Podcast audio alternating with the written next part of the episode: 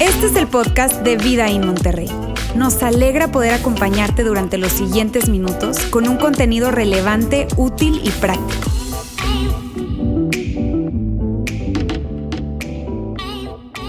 Muy buenos días, ¿cómo están? Excelente, se ven bien, aún y con tu eh, cubrebocas se ven bien, ¿ok? Gracias por ese recibimiento que ustedes me dan aquí cada domingo, que tengo el privilegio de compartir. Hace ratito que Lauro decía que yo iba a predicar hoy o comunicar. Me dice Roberto, uy, traes porra. Y yo, sí, yo tengo mi porra, Vidaín. Gracias. Qué chulada. Muchísimas gracias. Espero que estén bien. Eh, gracias a todos los que se conectan. Gracias porque cada semana están conectados. Me encanta poder hoy Compartir este mensaje lo hago siempre con mucho cariño, con mucha alegría y con una gran responsabilidad. Así que estoy contento, soy Fer, para quienes no me conocen, eh, si es la primera vez que estás con nosotros, nos encanta tenerte aquí o si es la primera vez que te conectas, pues gracias por darnos la oportunidad de, hablar a tu vida, de, de, crear este espacio para ti, para que aprendas, para que te hagas preguntas. Gracias, si es la primera vez de veras, muchísimas, muchísimas, muchísimas gracias. Bienvenido a Vidaín. Ojalá eso sería un regalo enorme que tú puedas regresar la próxima semana. Eso sería increíble que tú puedas regresar la próxima semana. Miren, yo me vine muy, muy enchamarrado porque pensé que iba a ser frío. Este, pero esta serie que estamos hablando, hoy estamos cerrando esta serie, la serie de cómo orar oraciones maduras, y estamos cerrando esta serie. Y esta serie ha sido muy, pero muy relevante para mí en lo particular en estos días. Hemos aprendido en esta serie cuál es el propósito de la oración. ¿Lo recuerdan? Que el propósito de la oración es alinear nuestra voluntad a la voluntad de Dios. ¿Se acuerdan de eso?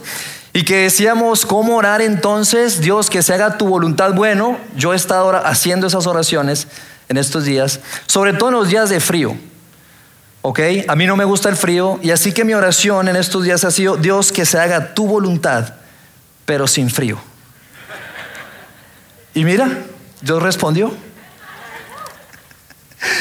Vamos a comenzar el día de hoy con una frase, ¿ok? Voy a colocar aquí en pantalla una, una pequeña frase que, ojo, no es una frase que yo me inventé, no es una frase religiosa tampoco, es una observación acerca de la naturaleza humana y quiero que, que la veas conmigo, dice así. Es naturaleza humana resistirnos a aquello que no podemos controlar o que no entendemos. Una vez más, es naturaleza humana resistirnos a aquello que no podemos controlar o que no entendemos. Así es la naturaleza humana, así somos, así funcionamos. Y, es chistoso porque de repente seguramente conoces personas que se dicen ser de open mind, ¿no? De mente muy abierta, pero que se resisten a la primera vez que llega alguien con un pensamiento diferente, una forma diferente de ver la vida, las circunstancias, y se resisten. Claro, porque tu visión te ayuda a que tu mundo, tal y como lo ves, tal y como lo experimentas, tenga sentido, es natural. Tú tienes una visión, tu visión es tu contexto, y cuando tu contexto es confrontado, es cuestionado con ideas diferentes, entonces te resistes, colocas la guardia y te resistes. ¿No es cierto que nos pasa muy seguido con nuestros hijos? Y probablemente esta es la razón y la explicación a muchos de los conflictos que tienes con tus hijos o tú que tienes con tus padres? Porque tu hijo de la prepa o de la universidad llega a casa y entonces trae ideas nuevas. Papá, papá, mamá, quiero ponerme un tatuaje.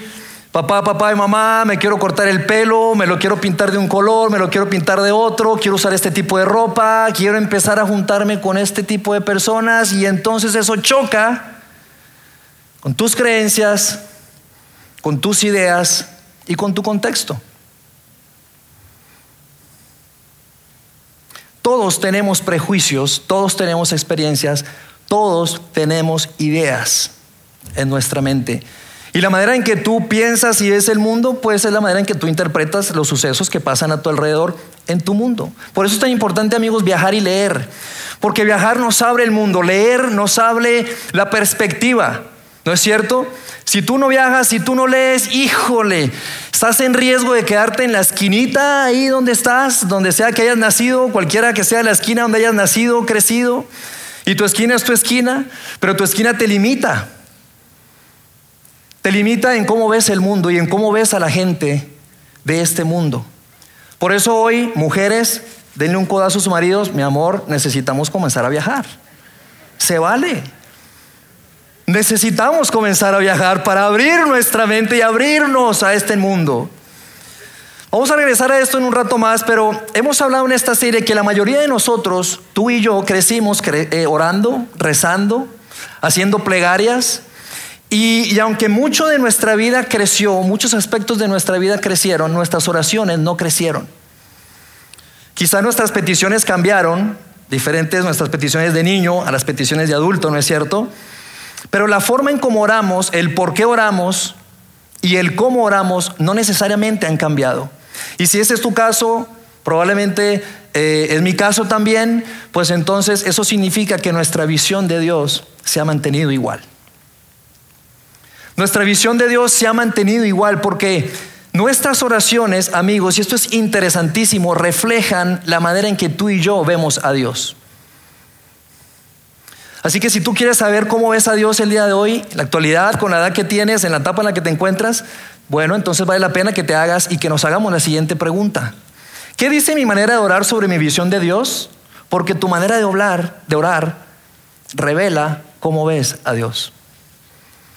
Y probablemente la respuesta a esta pregunta nos lleva a reducir a Dios a un limpiador de conciencias o a un salvavidas. Hablábamos en esta serie, ¿se acuerdan? Ese Dios que está aquí para perdonarme, para limpiarme mi conciencia. Ese Dios que está para rescatarme del peligro o para rescatar a algún familiar o alguien que amo de ese peligro que está ahí enfrente. El problema es que típicamente nuestras oraciones giran en torno a esto. Perdón, rescátame, te pido por, te pido para, te pido por, te pido para. Y el problema con esto, amigos, es que hemos reducido nuestras oraciones a un informe de Dios acerca de nuestras necesidades, de nuestros anhelos, de nuestros deseos. Por eso Jesús se acerca con sus discípulos, hemos visto en la serie, le dice, hey, no están orando bien. Y no solo a sus discípulos, sino hemos visto en la serie que también nos lo ha dicho a nosotros, ¿no es cierto? No están orando bien. Es momento, Fer, es momento, María, es momento, Roberto, que tus oraciones crezcan. Y así como Jesús oraba o nos invitaba a orar, y así como las oraciones nuestras revelan la visión de Dios que tenemos, de la misma forma las oraciones de Jesús revelan cómo Jesús ve a Dios.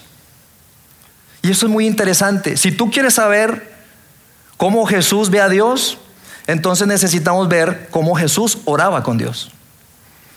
Si tú quieres saber qué le agrada a Dios, cómo es Dios, entonces necesitamos ver cómo Jesús nos enseñó a nosotros a orar. Y en las últimas semanas, amigos, hemos descubierto que el propósito de la oración no es solo que Dios nos limpie, no es solo que Dios nos salve, sino que el propósito principal de la oración es alinear nuestra voluntad a la voluntad de Dios. Y entonces nos han animado en esta serie a orar de la siguiente forma venga tu reino, hágase tu voluntad en la tierra como en el cielo. Y probablemente tú escuchas esto y entonces ya inmediatamente tú dices, híjole, no, no, no, no, yo, yo no estoy orando así. Esto, esto, pareciera que esto contrasta muchísimo con la forma en la que yo oro. Pareciera que esto pelea con la forma en la que yo oro, porque yo normalmente tiendo a llegar y sacar mi lista y pedir y pedir y pedir. Y no sé si te ha pasado, pero a mí me ha pasado en esta serie. Mi manera de orar ha cambiado. Y me he cachado a mí mismo en varias ocasiones acercarme con Dios inmediatamente con la lista de peticiones. ¿Te ha pasado? A mí sí. Así que si queremos ver cómo es Dios, necesitamos ver cómo es Jesús, cómo es que Jesús ora con Dios. Y necesitamos tener una versión adulta, amigos, de quién es Dios. Necesitamos tener la versión de Dios de Jesús, el Jesús o el Dios, perdón, que Jesús vino a revelarnos aquí en la tierra. Y es emocionante. Miren, es muy interesante ver la vida de Jesús a lo largo de su vida aquí en la tierra y ver cómo muchísimas personas que interactuaron con Jesús cara a cara, frente a frente, que estuvieron con Él, que caminaron con Él, que lo vieron actuar, que lo vieron reaccionar, que lo vieron comportándose con la gente, es increíble. Pero no reconocían quién estaba enfrente de Él, no reconocían que era el Hijo de Dios.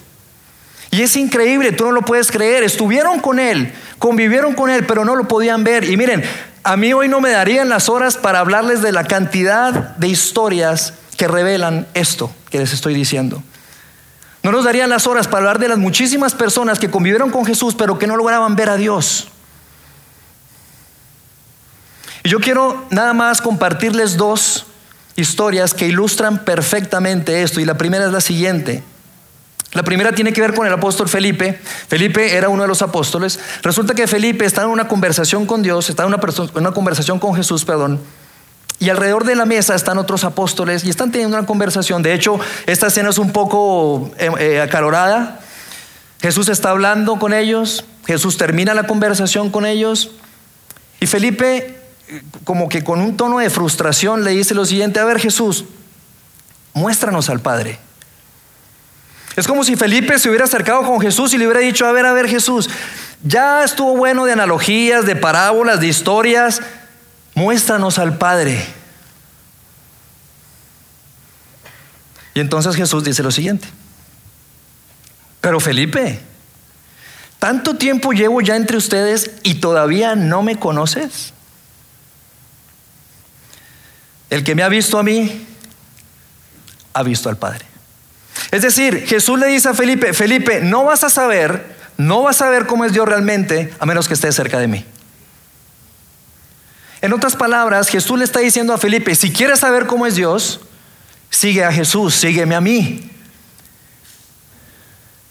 Y como los apóstoles y discípulos y personas que estuvieron alrededor de Jesús se dieron cuenta después de muchos años, y como tú y yo nos damos cuenta al seguir a Jesús hoy en nuestro día a día, tú y yo sabemos que seguir a Jesús implica cambio.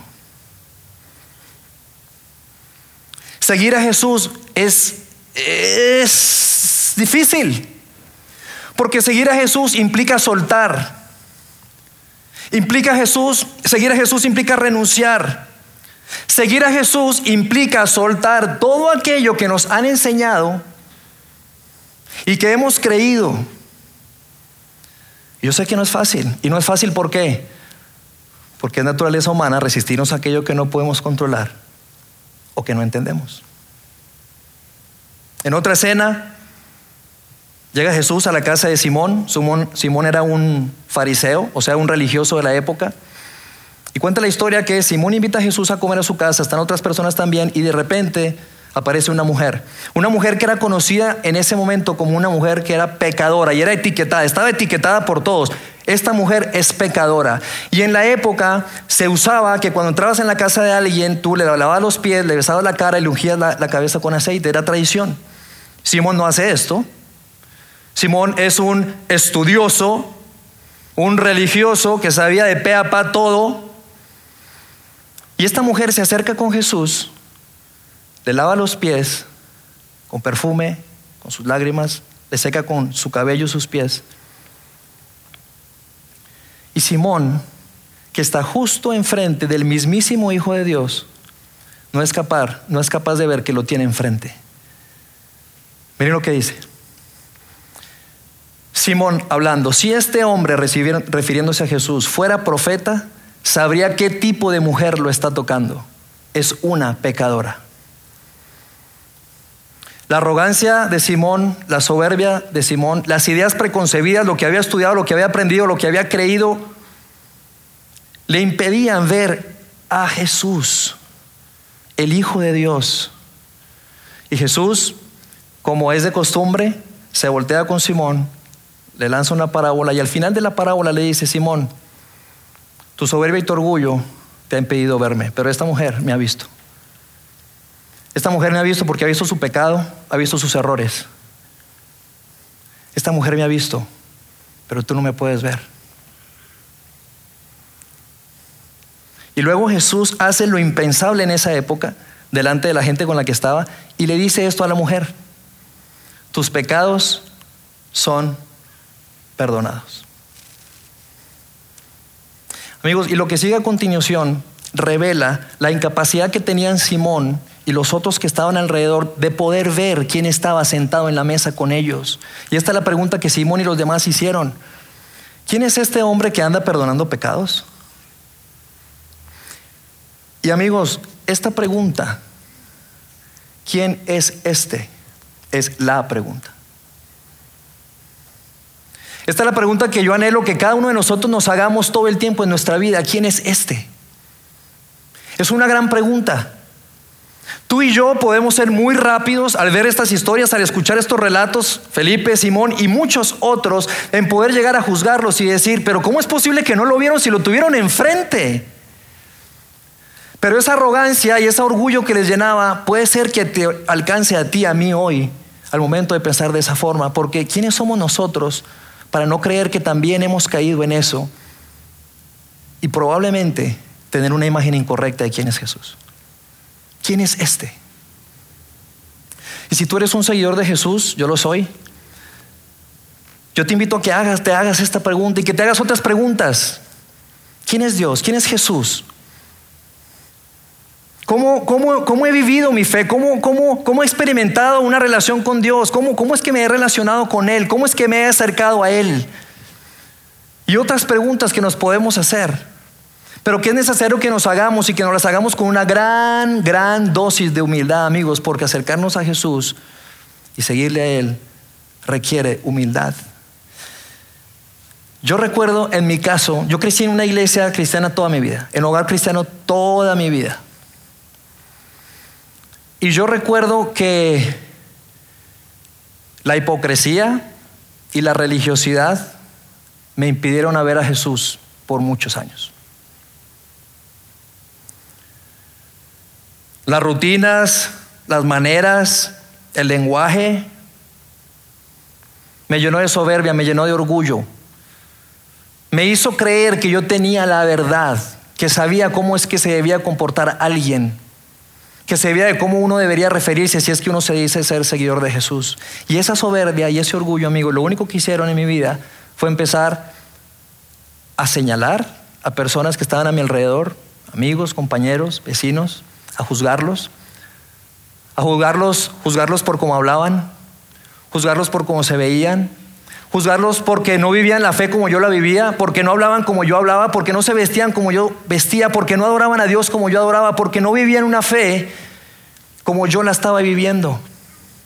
Y hoy no puedo decirles que, que, ya lo sé todo y que soy perfecto para nada, soy el más imperfecto de todos, pero lo que sí les puedo decir es que cada día tomé la decisión de cada día vivir mis días con las manos abiertas, el corazón abierto para aprender, para desaprender, para soltar, para tocar la puerta y para poder descubrir quién es Jesús, quién es Dios en realidad, cada día de mi vida. Cada día de mi vida, porque no estaremos en un mejor lugar que caminar de esa forma, con las manos abiertas y el corazón abierto, amigos. Y me encanta, como lo dice Miqueas, caminando humildemente con Dios.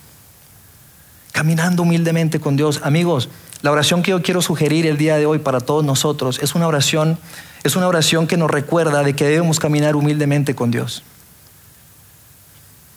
Es una oración sencilla, es una oración sumamente corta, pero es una, es una oración que nos permite a nosotros caminar con claridad para no perdernos en la oscuridad.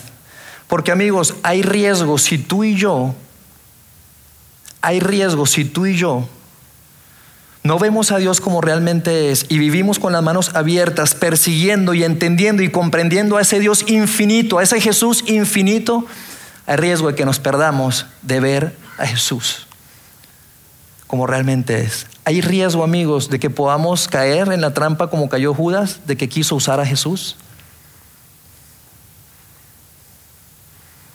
Es una pequeña oración de Bartomeo, no sé si has escuchado hablar acerca de Bartomeo. Bartomeo tuvo un encuentro personal con Jesús, cara a cara. Jesús iba camino a Jerusalén, se detiene en Jericó, a unos 30 kilómetros al este de Jerusalén, y es Lucas quien escribe y quien relata esa escena entre Bartomeo y Jesús. Y yo quiero que nosotros la veamos y podamos platicar un poco alrededor de, de este momento. Dice Lucas, al acercarse Jesús a Jericó, un mendigo ciego estaba sentado junto al camino. Esto en regio sería un mendigo ciego, pero así no se lee, ¿ok? Así no se lee. Al acercarse Jesús a Jericó, un mendigo ciego estaba sentado junto al camino. Y continúa. Cuando oyó el ruido de la multitud que pasaba, preguntó qué sucedía. Le dijeron que Jesús de Nazaret pasaba por allí. Y entonces este hombre, Marcos dice que es Bartomeo, deja a un lado quizá lo poquito o mucho que le quedaba de orgullo y dice lo siguiente. Entonces comenzó a gritar, Jesús, hijo de David, ten compasión de mí. Jesús, hijo de David, ten compasión de mí.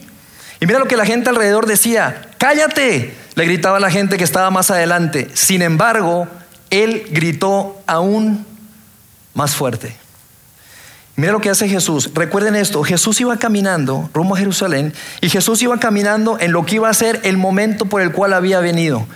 Jesús iba caminando rumbo a, ese momento en el que iba a ser el evento que iba a salvar a toda la humanidad completa y para siempre.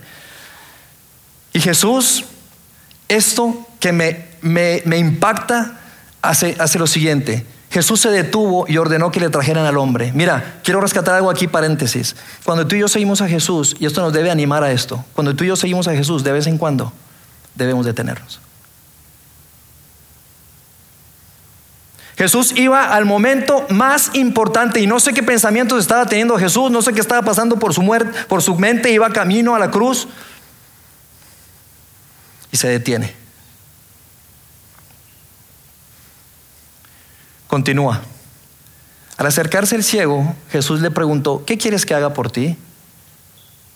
Como si el hacedor de milagros no supiera lo que este hombre necesitaba, pero probablemente esta pregunta la hizo por el beneficio de la duda de los que estaban cerca y probablemente para el beneficio de la duda de todos nosotros que estamos hoy aquí.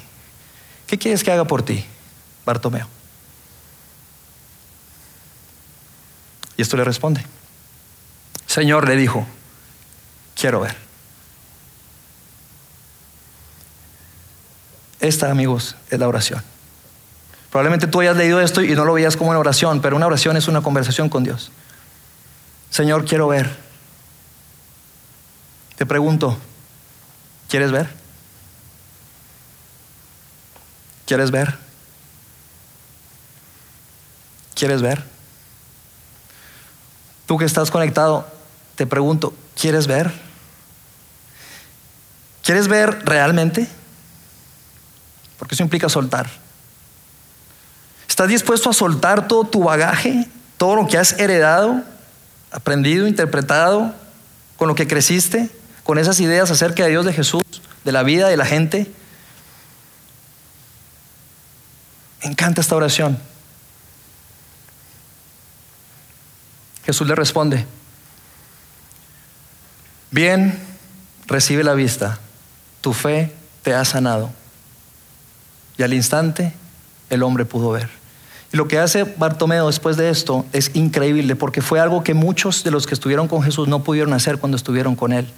Bartomeo, mira lo que hace y dice, y siguió a Jesús. Señor, quiero ver. Quiero ver como tú es. Ver es clarificar. Y yo sé que esto puede ser un poco aterrador, el, el hacer esa pregunta, quiero ver el tener esa conversación, Dios, quiero ver realmente como tú ves. Porque probablemente eso implique perdonar. Probablemente eso implique restaurar una relación. Probablemente eso implique recorrer segundas, terceras, cuartas y quintas millas, aunque no se sienta que las debes de recorrer.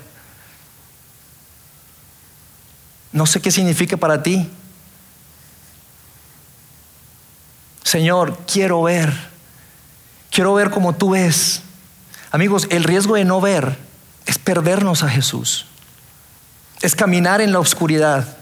Recuerda, tú tienes patrones, tienes ideas, tienes, tienes prejuicios en tu mente. Y a menos que tú las sometas a Jesús, abras tu corazón con vulnerabilidad, con apertura y con humildad, poder acercarte con Él y decirte, quiero ver, ayúdame a ver. Y mira, Jesús si algo se encarga es de que veas bien. Si algo se encarga Jesús es que veas bien, porque al seguirle te darás cuenta realmente cómo es Dios. Al seguirle te darás cuenta que sí, que sí puedes renunciar a ciertas ideas. Al seguirle te darás cuenta que claro que sí, que puedes ver a la gente como realmente la ve. Amigos, hemos dicho en esta serie que el propósito de la oración es rendir nuestra voluntad a Dios, es alinear nuestra voluntad a la voluntad de Dios. Y sabes, estas son buenas noticias. Porque amigos, esto no es fácil. No es fácil que tú te levantes y tú dediques un tiempo con Dios y empieces a platicar con Él. Y no es fácil decirle, tener que decirle que se haga tu voluntad, pero tengo un montón de cosas que necesito resolver. No es fácil decirle a Dios que se haga tu voluntad y no la vía. No es fácil, amigo, yo lo sé. Tú y yo tenemos problemas, tú y yo tenemos retos, tú y yo tenemos ciertos sentimientos que nos consumen, tú y yo tenemos enfermedades. Tener que decirle a Dios que se haga tu voluntad y no la vía, y eso significa probablemente que tienes que vivir con una enfermedad por el resto de tu vida o tomar un medicamento por el resto de tu vida. No es fácil. Pero es mucho más fácil cuando tú y yo vemos de la forma en la que Él ve. Es mucho más fácil rendir nuestra voluntad a la voluntad de Dios cuando podemos ver a la gente como Él la ve. Señor, quiero ver. Otra versión de esta oración de Bartomeo es un poquitito más larga, quizá más emotiva, pero que expresa el mismo sentir y es la siguiente. Que lo que te dé gozo, me dé gozo también a ti también a mí. Quiero ver como tú ves. Que lo que rompe tu corazón también rompa el mío. Dios, ayúdame a ver como tú ves. A la gente como tú realmente la ves. Ayúdame a verme a mí como tú me ves. Porque es difícil ver a otros con amor cuando ni siquiera hemos aceptado o nos hemos aceptado a nosotros mismos. ¿No es cierto? Señor, ayúdame a ver que lo que te dé gozo, me dé gozo también a mí. Que lo que te rompa tu corazón, también rompa el mío. Permíteme ver a la gente como tú la ves. Pero no solo permíteme ver a la gente como tú la ves, sino dame el valor de responder a ellas de una forma que te honre. Permíteme acercarme con la gente de una forma que te honre. Permíteme tomar esta decisión que tengo enfrente de una forma que te honre. Permíteme educar a mis hijos de una forma que te honre. Permíteme tratar a mi padre o madre de una forma, Dios, que te honre. Y sabes, hay tanto ruido, amigos, en nuestro mundo. Hay tanto ruido en nuestro mundo. Hay muchísimas cosas que a ti y a mí nos impiden ver con claridad. Hay muchísimas cosas que nos impiden ver con claridad, pero hay tres en particular que hoy quiero que recordemos todos, que tienen la capacidad y que tienen el potencial de ayudarnos a vivir en obscuridad. Y que si no tenemos muchísimo cuidado, vamos posiblemente a distorsionar la manera en que vemos y estamos viendo a Dios y a Jesús. Y estas son tres, tu pasado, tu personalidad y tus prejuicios. Tu pasado son tus experiencias, tus logros, tu crianza, tu educación. Tu personalidad tiene que ver con tu diseño, cómo fuiste cableado, diseñado. Es el filtro que se pone en ti para interpretar el mundo, responder, comunicarte, actuar. Y tus prejuicios son aquellas cosas, esas cosas que prefieres o que no prefieres, que te gustan o que no te gustan. Y amigos, como seguidores de Jesús, Tú y yo, y esto, es, y esto es imperante, esto es fundamental como seguidores de Jesús con respecto a nuestros prejuicios. Tenemos que revisar nuestros prejuicios. Estar, estar dispuestos a soltar algunos de ellos si realmente queremos amar a las personas. Porque amar a la gente primero empieza por ver a la gente como realmente Dios la ve. Así que amigos, estos son lentes que tú y yo nos ponemos todos los días a través de los cuales interpretamos el mundo y que bajo el contexto de la fe, estos tres lentes tienen la capacidad de distorsionar cómo ves a Dios. Tienen la capacidad de distorsionar cómo ves a Cristo. Por eso yo esta semana quiero, quiero retarte, quiero animarte, quiero, quiero retarnos a cada uno de nosotros a que incluyamos esta oración de Bartomeo. A que, a que como sea que estés orando, ¿verdad? A que como sea que estés orando y como sea que sean las oraciones que tú tienes con Dios en este momento en tu vida, yo te pido por favor que incluyas esta pequeña oración en tu día a día, cada día. Cuando vas en el coche, cuando estás en tu tiempo separado que tienes con Dios, cuando estás en la noche, en la tarde, que tú le digas, Dios, quiero ver. Jesús, ayúdame a ver. Quiero ver, Jesús. Quiero ver como tú ves.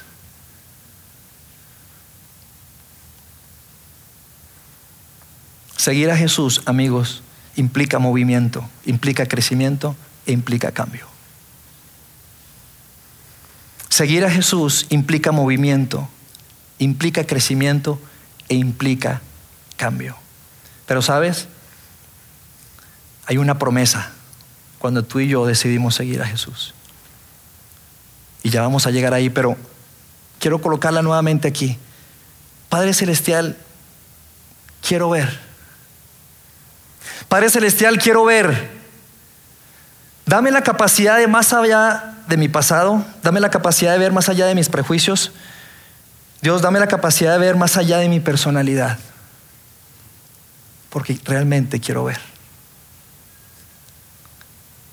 Y si hoy se tienen que ir de aquí ustedes recordando algo, ya saben qué es, ¿no? Dios quiero ver, ¿verdad? Esa es la oración que estamos aprendiendo, porque no quiero vivir, Padre, en oscuridad. Es corta, es sencilla, amigos, pero es poderosa.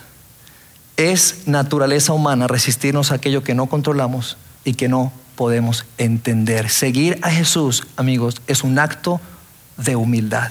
Y probablemente hoy tú estás aquí y quizá necesitabas escuchar simplemente esto, que necesitas soltar, que necesitas renunciar, que necesitas desaprender para poder ver a Jesús, a Dios como realmente es. Y esta, amigos, es la promesa. Me encanta. Seguir a Jesús tiene una promesa y la promesa es esta. Si se mantienen fieles a mis enseñanzas, Jesús mismo hablando, ustedes son verdaderamente mis discípulos. Si se mantienen fieles a mis enseñanzas, si tienen la capacidad de soltar y renunciar, prestar atención a mis enseñanzas, a mis consejos, ustedes serán mis discípulos. Y aquí viene lo mejor, amigos y conocerán la verdad y la verdad los hará libres. Libres para ver la realidad, libres para ver cómo Él ve, libres para ver cómo ver a tu Padre Celestial realmente es, libres para ver, para ver a la gente que te cae bien y a la gente que no te cae bien y con la que no quiere ni siquiera hablar, libre para verlos a ellos como Dios los ve, probablemente perdonarlos también. Luego continúa. Si el Hijo los hace libres, si me dejas liderarte, nos decía Ale, ¿se acuerdan? Si el Hijo los hace libres, Jesús diciendo, si me dejas liderarte, ustedes son verdaderamente libres. ¿Quién, ¿Quién, no quiere vivir en libertad? ¿Quién no quiere vivir con claridad? Todos nosotros queremos vivir esa vida, esa vida plena, esa vida que Dios creó, esa vida que Dios soñó para ti, para cada uno de nosotros. Independientemente de su pasado y lo que estés viviendo hoy, quiero decirte, hay una vida plena, hay una vida nueva. Pero necesitas ver con claridad. Una vez más te pregunto, ¿quieres ver? ¿Quieres ver? Ver significa renunciar.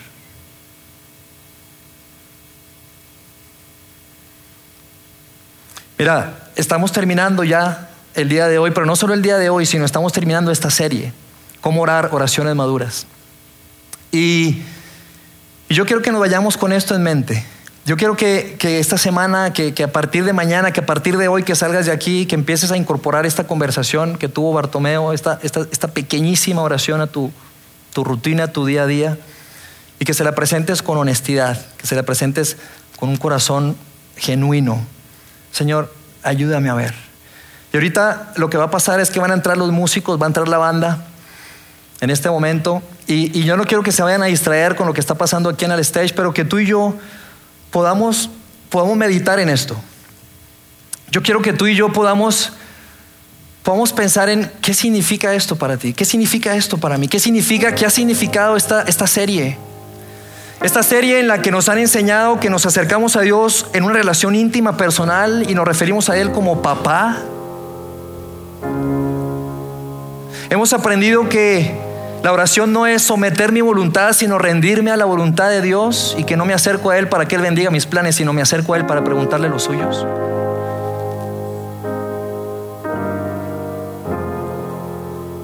Una serie, amigos, en la que estamos aprendiendo cómo orar oraciones maduras. Porque aunque crecimos, nuestras oraciones no crecieron. Y la invitación de hoy, amigos, es que tú puedas crecer, que tú puedas madurar para que entonces puedas ver a Dios. Yo te invito a que ores conmigo una muy, muy, pero muy breve oración. Dios, gracias porque aquí estamos, Dios. Qué, qué serie, Padre, qué serie, qué serie tan relevante, Dios, para quienes hemos decidido seguirte. Qué serie tan relevante incluso para aquellos que se están preguntando de quién eres, que se están cuestionando acerca de ti, de Jesús, de la fe. Yo te doy gracias por cada mensaje, por cada comunicador, por cada cosa que sucedió durante las últimas cuatro semanas, Padre. Gracias Dios. Gracias porque, porque queremos ver. Gracias Dios. Padre, queremos hacer tu voluntad. Ayúdanos Dios a ver. Ayúdanos Dios a renunciar, Padre. Ayúdanos Dios a tener el valor, el coraje de poder ver a través de tus ojos y no a través de los nuestros, a desaprender para aprender. Y aunque duele, aunque es difícil, queremos ver. Queremos ver Dios porque queremos hacer tu voluntad. Gracias Padre, en el nombre de Jesús. Amén.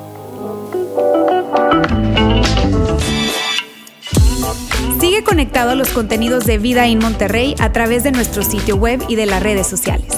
Muy pronto estaremos de vuelta con un nuevo episodio.